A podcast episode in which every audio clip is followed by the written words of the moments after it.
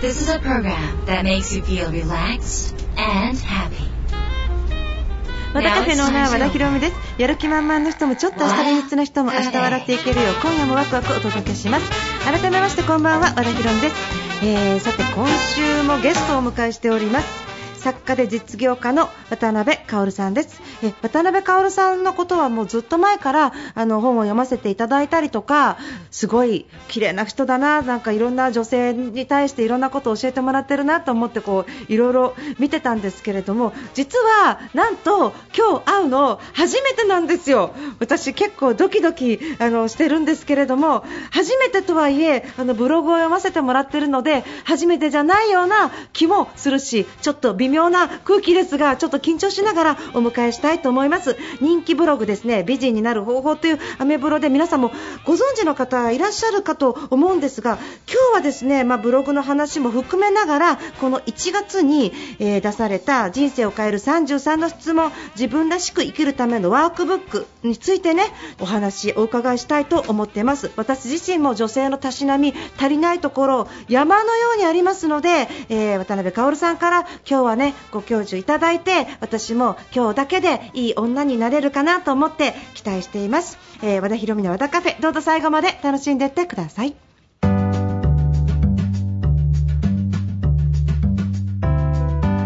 和田博美の和田カフェ。今週もゲストをお迎えしております、えー、渡辺薫さんです。よろしくお願いいたします。よろしくお願いします。よろしくお願いします、はい、えー、今あの今日仙台から来ていただいたんですよね、はい、ありがとうございます。もうあの仙台はもうずっとですか？そうなんです。ずっとですね。ずっとずっと、はい、私の周りの人ってみんな東京にやってくるんですけど。ですよね。なぜやってこないで仙台にいらっしゃるとかあるんですか？仙台好きなんですね。やっぱ好きなんです好きなのと、あとなんか東京ってものすごいお金かかるなっていうイメージがあって、仙台すごいいいとこなんですよ。自然もあり街もあり安いし、来てくださいましたね。6年前。行ってます行ってますイベントで入ってます、ええね、ありがとうございました。ウーマンフェスタに、はい、ありがとうございました、はい、はい、だからそれでずっといらっしゃって、でお仕事があったらこういうふうに通われてるっていう感じなんですね。そうなんです、はい、で渡辺さんといえば、えーと、美容を、はい、それから、まあ女性の生き方、はい。えー、それから、まあ、あの元気になる考え方マインド、うん。はい、えー、それからなんだろう心から体から綺麗になる方法から、うん、そうしてお金の使い方とか、はい、なんかそういうその女性が、なんだろう、えーと、素敵に生きるすべてを、うん、やっぱりこう網羅されて、この伝えられてるっていう風な印象が私にはあるんですけど、えー、まあ、今回のその、人生を変える33の質問も、はい、これに1個ずつ答えていくと、うん、なんか私の人生が正されていくっていうか、なんかそういう感じがすごいこの心が整っていくっていういうような感じがすごくして読ませていただいてたんですけど渡辺さんが現在の渡辺さんになるまでに、そのいろんな要素をどうやってこう身につけられてきたんですか、どうなあ多分ですけども、性格的なものがあって、うん、あの好奇心旺盛すぎて、はい、なのでブログもそういう集大成になってしまって、うん、まあ、周りから見たら何屋さんか分かんないとか何を発信してるのか分かんないっていうのがあって、ニッチじゃないですよね。そうですね、はい、なので、うん、なんかいろんなことに興味を持っていろんなことを深めてしまうっていう性格があって、うん、で深めた結果がこの量。そっか。そうなんです。深め方っていうのは割とオタクぐらい、うん、そうですね。結構極めて、はい、極めて研究してしまうという感じそうですね。そしてそれを定着してもう習慣化して、例えば美容だでもなんでしょうね。飽きますよね美容法って、うん、例えばなんか買ったとしても続かないとかありますね、それをもう習慣化したので続く、うん、続いたらもう定着するのではい次。違うこと違うこと。っていうことでなんかこう一個極めながらこういろんなことをやってたら、うん、なんかいろんなこと何屋さんか分かんないぐらいねでもそれをななぜそれに興味を持つかっていうところなんですけど、はい、それはなんかこう渡辺さん自身が、えー生き方の中で、うん、なんか女性のなんかサポートしたいとか、うん、そういう思いが最初その30代の頃、まあ、20代の頃、うん、30代の頃に芽生えた瞬間みたいなものがあったんですか？ないですね。ない？びっくりしましたね。そうないひどいですよね。どういうそのなんか芽生えるじゃないですか普通、普通芽生えますよね。なんか私は今日からみたいな。ない。そうそうそう。ないない人を変えたいとか、なんか人にどうにかなってほしいって普通の欲求だと思うんですけど、割とそこってなんか私コーチングのコーチなので、人をどうこうしようっていうのがなくて、主体的に生きるお手伝いをしてはいるものの、とりあえず自分の背中を見てもらえればいいかなと思って自分が好きなことをとりあえずやってみよう、そしてやってそれを表現してわあそういう生き方いいよねって言った方たち共感した方たちがなんか。いつの間にか集まってるみたいな感じで。そういうことなんだ。じゃ最初に興味を持ったものからどんどんどんどん深掘りして、うんはい、でそこからこう世に出ていくわけですよね、はいはい、だからそこの深掘りから世に出ていくっていうことは、はい、全ての女性にチャンスがあるっていうふうに思わせてくれるまあ、渡辺さん自身がもういいロールモデルというか私も料理好きだし深掘りしたらとか、うんうん、私も美容好きだし深掘りしたらっていうことにつながると思うんですけど、うん、そういうことは意識されてやってるんですか？その意識もあまりなくて。なくてだけど だけどそうなってるんだなっていうのが結果として目に見えますよねどういう感じでありますか？やっぱり声が上がりますコメントを、あのブログでコメントをたくさんいただくんですけど、はい、その時に人生変わりましたとか、私もやってみたらうまくいきましたっていう声をいただきますよね、ええ、で多分ですけど私のような立場の方たちっていうのは最初に言われたように、はいはい、なんとか女性を変えてあげたいとか、はいはい、いい生活してほしいとかっていう願いってみんな持ってると思うんですけどそれがなくても変わるんだっていうことがちょっと分かって。あ、うん、でも今思ったんだけど、はい、逆に変えてあげたいって思う方が、なんか違うのかもしれないですね。なんかその自分のためにやってる自分が幸せだと思う気持ちを大事にしてる、ええ、そのエネルギーの方が人を幸せにできるのかもしれないなって今渡辺さんの話聞いてて思いました、ね、なんかだいぶ変わってるので。だいぶ変わってる。だいぶその変わりましたとか、そういうお声頂戴して、え、このやり方間違ってないんだ。じゃあ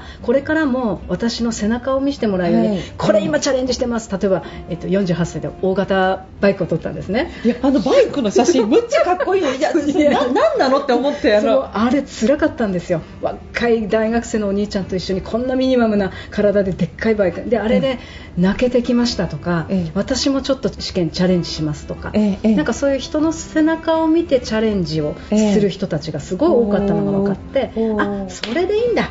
じゃあこのまま自分がやりたいことをがむしゃらにやってただそれをブログで表現していこうかなと。えでも、その挑戦のパワーってどこから出てくるんですか？いやこれ元からの資質でしょうかね。それはでもほら20代で苦労されたりとかいろいろしてきてると思うんですけどどの辺りからその切り替わって好奇心に変わってて、はい、質問っていう感じなんですか？そうですね。やっぱり、はい、あの職業がコーチングのコーチ、はいはい、最初心理カウンセラーになりたくて、カウンセラーの資格を取ってたんですけどもカウンセラーってどちらかというとあの悪い意味ではないですよ。あの、視聴者さんとかに言ったあれなので、過去を振り返って、あの改善したりとかってありますよね、過去を見ると割と人間の潜在意識的にこう疲れたりとか、波動が下がったりとかあるんですけど、未来見ると、姿勢も正されるし、なんか前向きっていうのはやっぱ前を向くのではい、でそういうコーチングのコーチをしてから、はい、職業的にしてから、はい、あもうこのこれもやってみたいあれもやってみたいっていうその目標達成なのでコーチングっていうのは,、でそれで、えーと、その辺りから変わってきた、で変わってきたら、まあ、それを発信しているうちにお金が入ってきて、はいはい、でそのお金を使ってまた勉強したりとかいろんなことにチャレンジできるようになったっていう感じ1個ずつ？1個ずつやりましたね。1個ずつ1個ずつ。いやでももう本当にでもそうやって世に出たい女性いっぱいいるじゃないですか、うんうん、出ますよね。いっぱい、でもなんかねやっぱり渡辺さんはなんかそこで魅力があるんですよね。そうですか。うん。な何かやっぱりその、うん、その魅力の中に、うん恥ずかしがらずに全部出すっていうのはいつ頃から決められたんですかあれは？あのスタイルそうですよね。もう、本当にもう泥臭いところも出すって決めたんですね、ええ、いつぐらいだったんだろうな。でもそれ意外に泥臭いのは最近かもしれないですね。最近なんですか？5年ぐらいとか、うん、ええうん、それまでは割と あれなんですか？なんかちょっとえええ格好しいのところもあって、えー、もう失敗とかね。例えば、えこれ目標設定しましたとか追いかけますって言って、できなかったらかっこ悪いじゃないですか、だけど、もういいや。ダメならやめりゃいいしって私のちょっと、はい、あの座右の銘じゃないですけど、はいはい、ダメならやめりゃいいしっていう感じでとりあえずチャレンジするっていうこと。をそうですね。45年いや5年6年そそれぐらいですかね。そこからだんだんだんだんさらけ出すようになって、そうですね。バイクですね。バイクだから今から56年前なんで。あそうか、うん、何かがあったんですか？あ離婚ですねじゃあ。離婚の話もブログで見ました。離婚ですね、離婚からちょっと変わりましたね。あでもそれまでなんか、え旦那さんと一緒にずっとお仕事されてそうですそうです。来たわけですよね。そうだ離婚で変わったんだいやいやいやなんかあのじゃ本から全然違う話になってていいのかなって思うんですけどいやでもなんかその渡辺薫っていうこの存在自体のそのストーリーっていうのに中でやっぱりその苦労されてから自分がなりたい自分を目指してそこですごい勉強されて一つ一つクリアにしながらセミナーやるとかいろんなことをやり始められたんですよねちょっとずつちょっとずつ。そうですそうです。でそこからえっとブログを書き続けそして本になり、はい、で本が売れて、はい、でそして、えっと、またいろんな商品やいろんなことが広がってきて、離婚。はい。っていうことですかね。そうですね。合ってますか？そうですね。ちょっとだけ時期ずれてますけど、大体、大体。大体合ってますね。大体合ってますね。4年ぐらい前だったかな、離婚。でもそこから確実に変わりましたね。あ、そうですつまり、なんかこう、すべて夫に任せて、夫にすべてやってもらってたところが、何もできない自分という形がもうそのところってできてるので、ですけど、いなくなったら自分でやらなきゃないじゃないですか。はいはいはい。離婚してから、あの瓶の蓋開くんだろうかとか、そういう心配ばっかりしてたんですけど、だけど、そこから自分で一個一個やらなきゃない。そしてやっていく、はい、キャパシティがどんどんどんどん広がっていったじゃあそこから、うん、あの第2シーズンみたいな。そうですそうです。あシーズン1終わって。終わってシーズン1終わってシーズン2入って今今何話目ぐらい？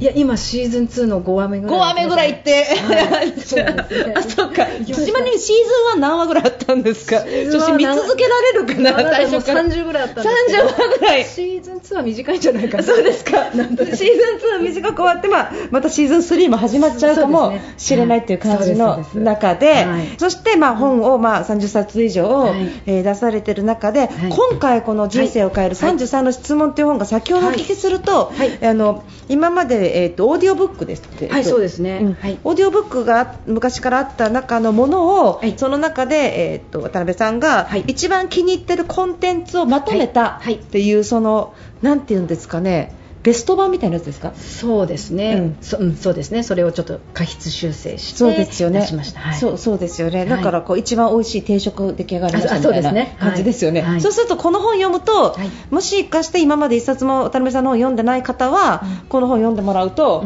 割となんか渡辺さんのその考えが段階を追って学べる、要は、えーと時間の使い方、えー、それから姿勢、人との付き合い方、えそれからお金との向き合い方、他にもあったと思うんですが、そういうものが段階を追って一冊の中で、バランスよく。あそういい言い方してるなんか学べるというか、うん、バランス栄養食みたいな感じ,、はい、感じ。ですね、はい、でちょっとじゃあその内容ですね、はい、ちょっとずつちょっとお話ししていただければ、はい、聞いてる方も、さらに興味が湧くのかなっていうふうに思うんですが、私は今日あの、まあ最初の余裕を持って太陽を浴びはい、えー、ウォーキングをしっかりし、うん、深呼吸をし、はい、もうほっとできる時間を作りっていうのが、はい、まあ、第一章っていうか、あるじゃないですか。私ここ全然できてない今日一日を過ごしてですね。そういう時もあります、ね、なんかそういう時もありますあの渡辺さんはどんな朝を余裕を持ってやってるんですか？あ朝はですね、全然余裕はないんですけれども、ですけど、まあ、例えば朝起きてからハーブティーを最初に口にするのがハーブティーですよね、そしてあとお香炊くっていうことはやってますね、窓開けて、でその後、あの犬の散歩ガーッて走ってやって。走る？走る。走ってやって。走ってそして公園のその四季の移り変わりをちょっと見てちょっとなんかこう公園の空気を吸ってゆったりした時間をそうなんです。持つようにされてる。そ,、れがルーティンですか？そうですね。そして戻ってから、まあ、軽めのブログブログ2つやってるので,、で軽めのブログの方を書いたりとかして、SNS をやってっていう感じですね、じゃあもうこれはやっぱりきちんとされてるってことなんですね、いやそんなにそうそうです。きちんはどうかわかんないですけどそうですね。まず、まあ、最初に書かれてあるのが、とにかくやっぱりちょっと私もこの通りだなと思うんですけど、慌ただしい生活してるとやっぱり大事なことを見失失ったりとかしますから、うんうんうん、まず最初にちょっとあのゆっくりできる。だからここに質問がありますもんね、はい。はい。はい、ほっとできる時間は何をしてる時ですか何をしてる時ですか？ひろみさん。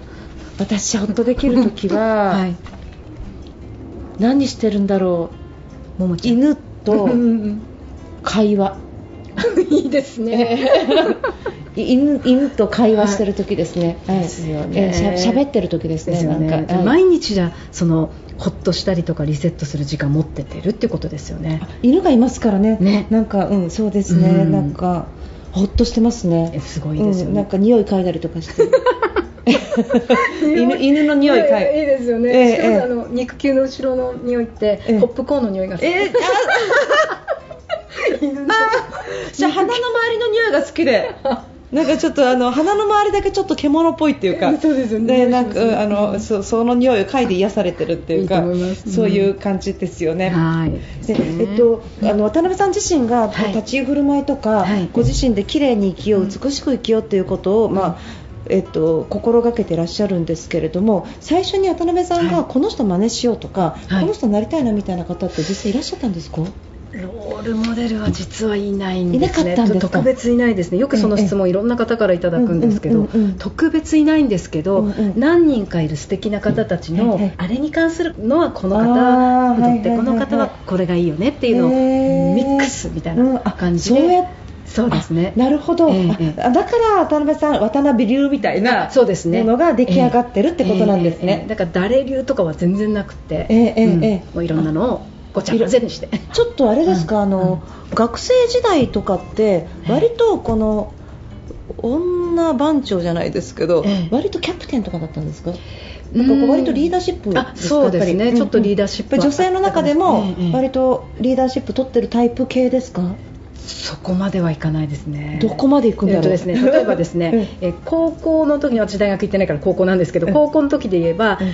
クソ真面目、ええ。真ん中のちょっとバカやってる人たち、ええ不良っていう段階で真ん中の中の、うんちょっと目立つ人。だけど緩い。か学校サボってますとか授業サボってますとかちょっと緩いタイプの。ねなるほど。不良にまで行きません。ええ。だけどどっちとも仲良くええはしますよってできるよっていう感じ、その中で割とうん。ちょっとリーダーシップ取ってるそうですあねー。小学校の時とかはほら学級、えー委員長でしたっけ？やっぱりやっぱりやっ会長とかなんかそういうのやったことあり。ますけども。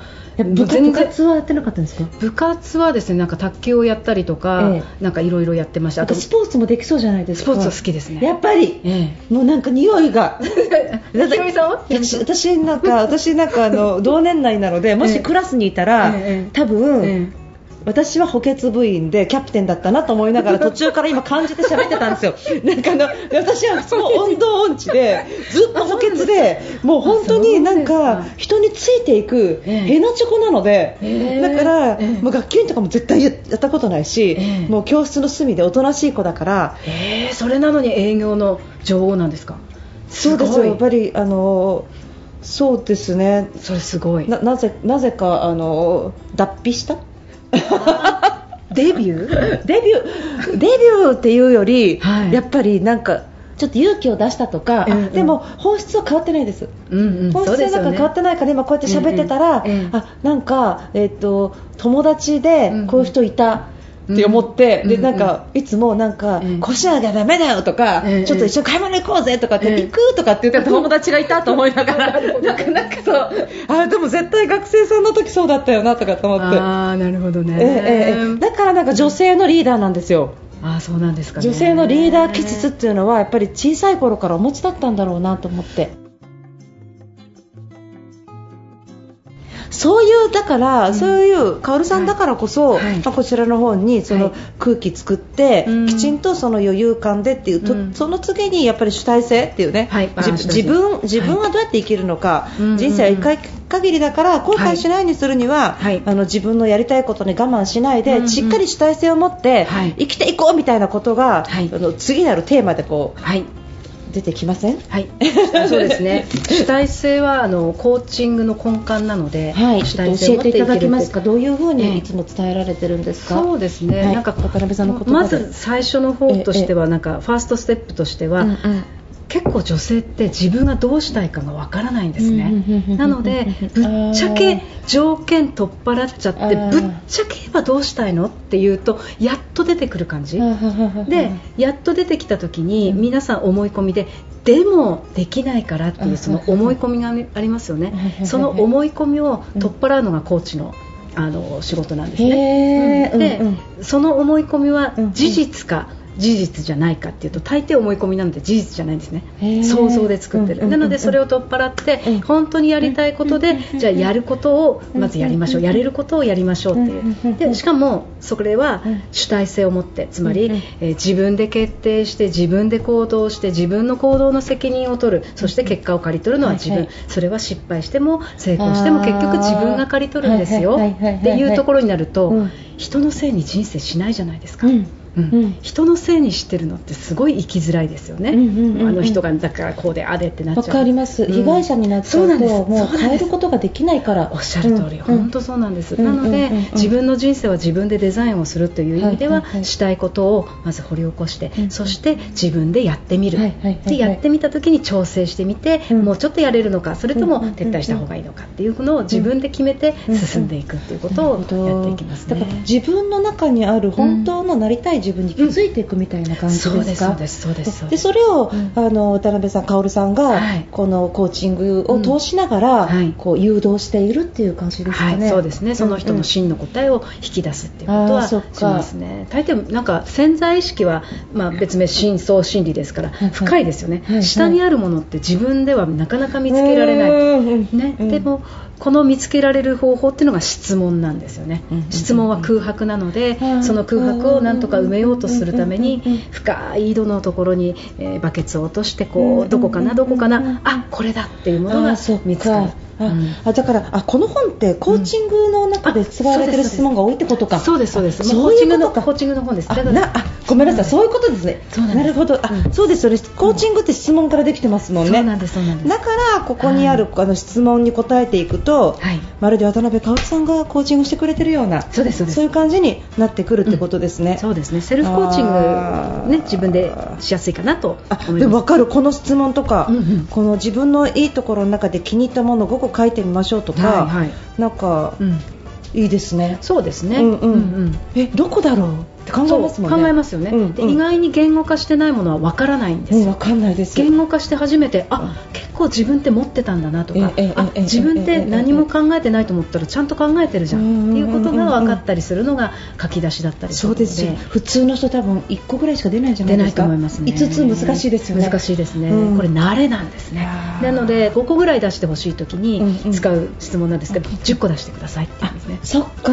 ちょっとこう多めに出しておいたら半分で止まる。そうです。ですもう10個出なかったんです。ここしかってここでいいんですよ。ああなるほど。そっかそっか。じゃあ皆さんもこう10個出すと思ってね考えてもらった方がいいですね。でうん、でもそうやって自分の棚卸しをするってことですね。はい。そんな感じです、ね、そしてなんかこう主体性を発揮していきたいっていうのはこう、仕事家庭ファッション何でもいいから、はい、自分の好きなものを見つけていこうってことですね、はい、そうですね。なんか人生の中に好きなものがある見つかるそしてそれができるっていうのは、うん、なんかその生きるエネルギー値がむっちゃ上がるんですよね。なのでやっぱり好きは人生の中に何か絶対入れてた方がいいと思います、そっか、うん綺麗にもなるし生き生きするし。そっか、はい、だからでもなんかこう嫌なことで固まってる人が多いかもしれないですよね、ね、今特にコロナだしそうですね。なんかこうネガティブなものばっかり見て、はい、でも身の回りにいいこといっぱいありますからね。ありますあります。そういうのちょっと見ていただきたいですよね。はい、はい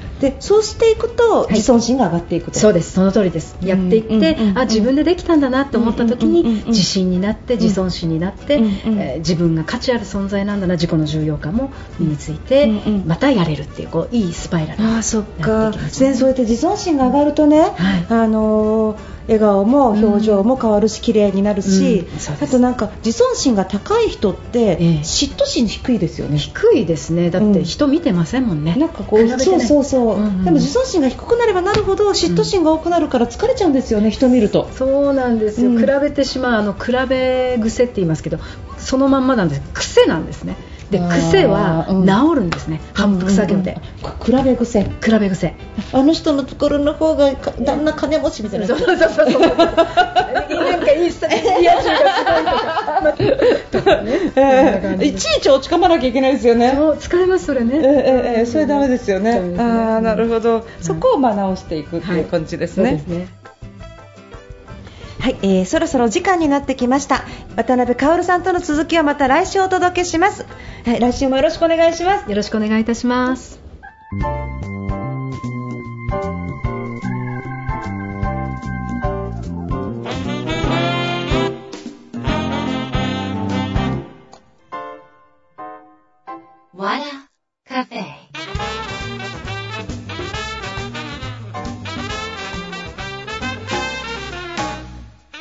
ヒロミの和田カフェいかがでしたか？えー、渡辺薫さんからねご自身のこと本人の限らずご自身のことご自身がいろんな考えられている。どうして渡辺薫さんが今の渡辺薫さんになったのかっていうお話から、まあ、今の本に続くお話をしていただきました、えー、女性の方は特にですね聞かれていたらあ私にもできそうとかなんかこう勇気をいただいた方すごくたくさんいらっしゃるんではないでしょうか。ぜひですねちょっと勇気をもらったっていう方は、えー、薫さんの、えー、ブログですね。あの本当にたくさんの方がもう見に行ってるブログ美人になる方法これ毎日毎日書かれてるブログです。ぜひ見に行ってください。そしてですね、えー、土日、えーと、ブログだけじゃなく動く渡辺薫さんが見れます。こちらがインスタライブですね。インスタライブはカオル4374のアカウントでされていますのでそちらの方もぜひ、えーぜひぜひぜひぜひぜひぜひ、えー、見てください。そして今日ご紹介した、えー、本ですね、えー、人生を変える33の質問自分らしく生きるためのワークブック。これをご自身で読んでいただくと自然に自分で、えーと、自分のことが棚卸しできて自分のやりたいことが見つかって自分らしい生き方ができる。そんな導きのあの質問がたくさん入っている本になりますのでちょっと今もやもやっとしている方はぜひこの本本を手に取って一つ一つ質問にご自身で答えてみてください。何か新しい答えが見えると思います。ぜひ読んでみてください、えー、っと番組では皆さんからのメールをお待ちしております。アドレスは和田アットマーク FM 富士 .jp になります、えー、それからこの和田カフェはロサンゼルスにあるラジオ局 TJS ラジオでも放送しています。そしてポッドキャストラジコいろんなところでも聞けますのでぜひ皆さんに紹介してください。よろしくお願いします、えー、ということで和田博美の和田カフェ今夜はこの辺りで閉店になります。あのね、来週も渡辺薫さん来ていただきますので、楽しみにしててください。お相手は和田博美でした。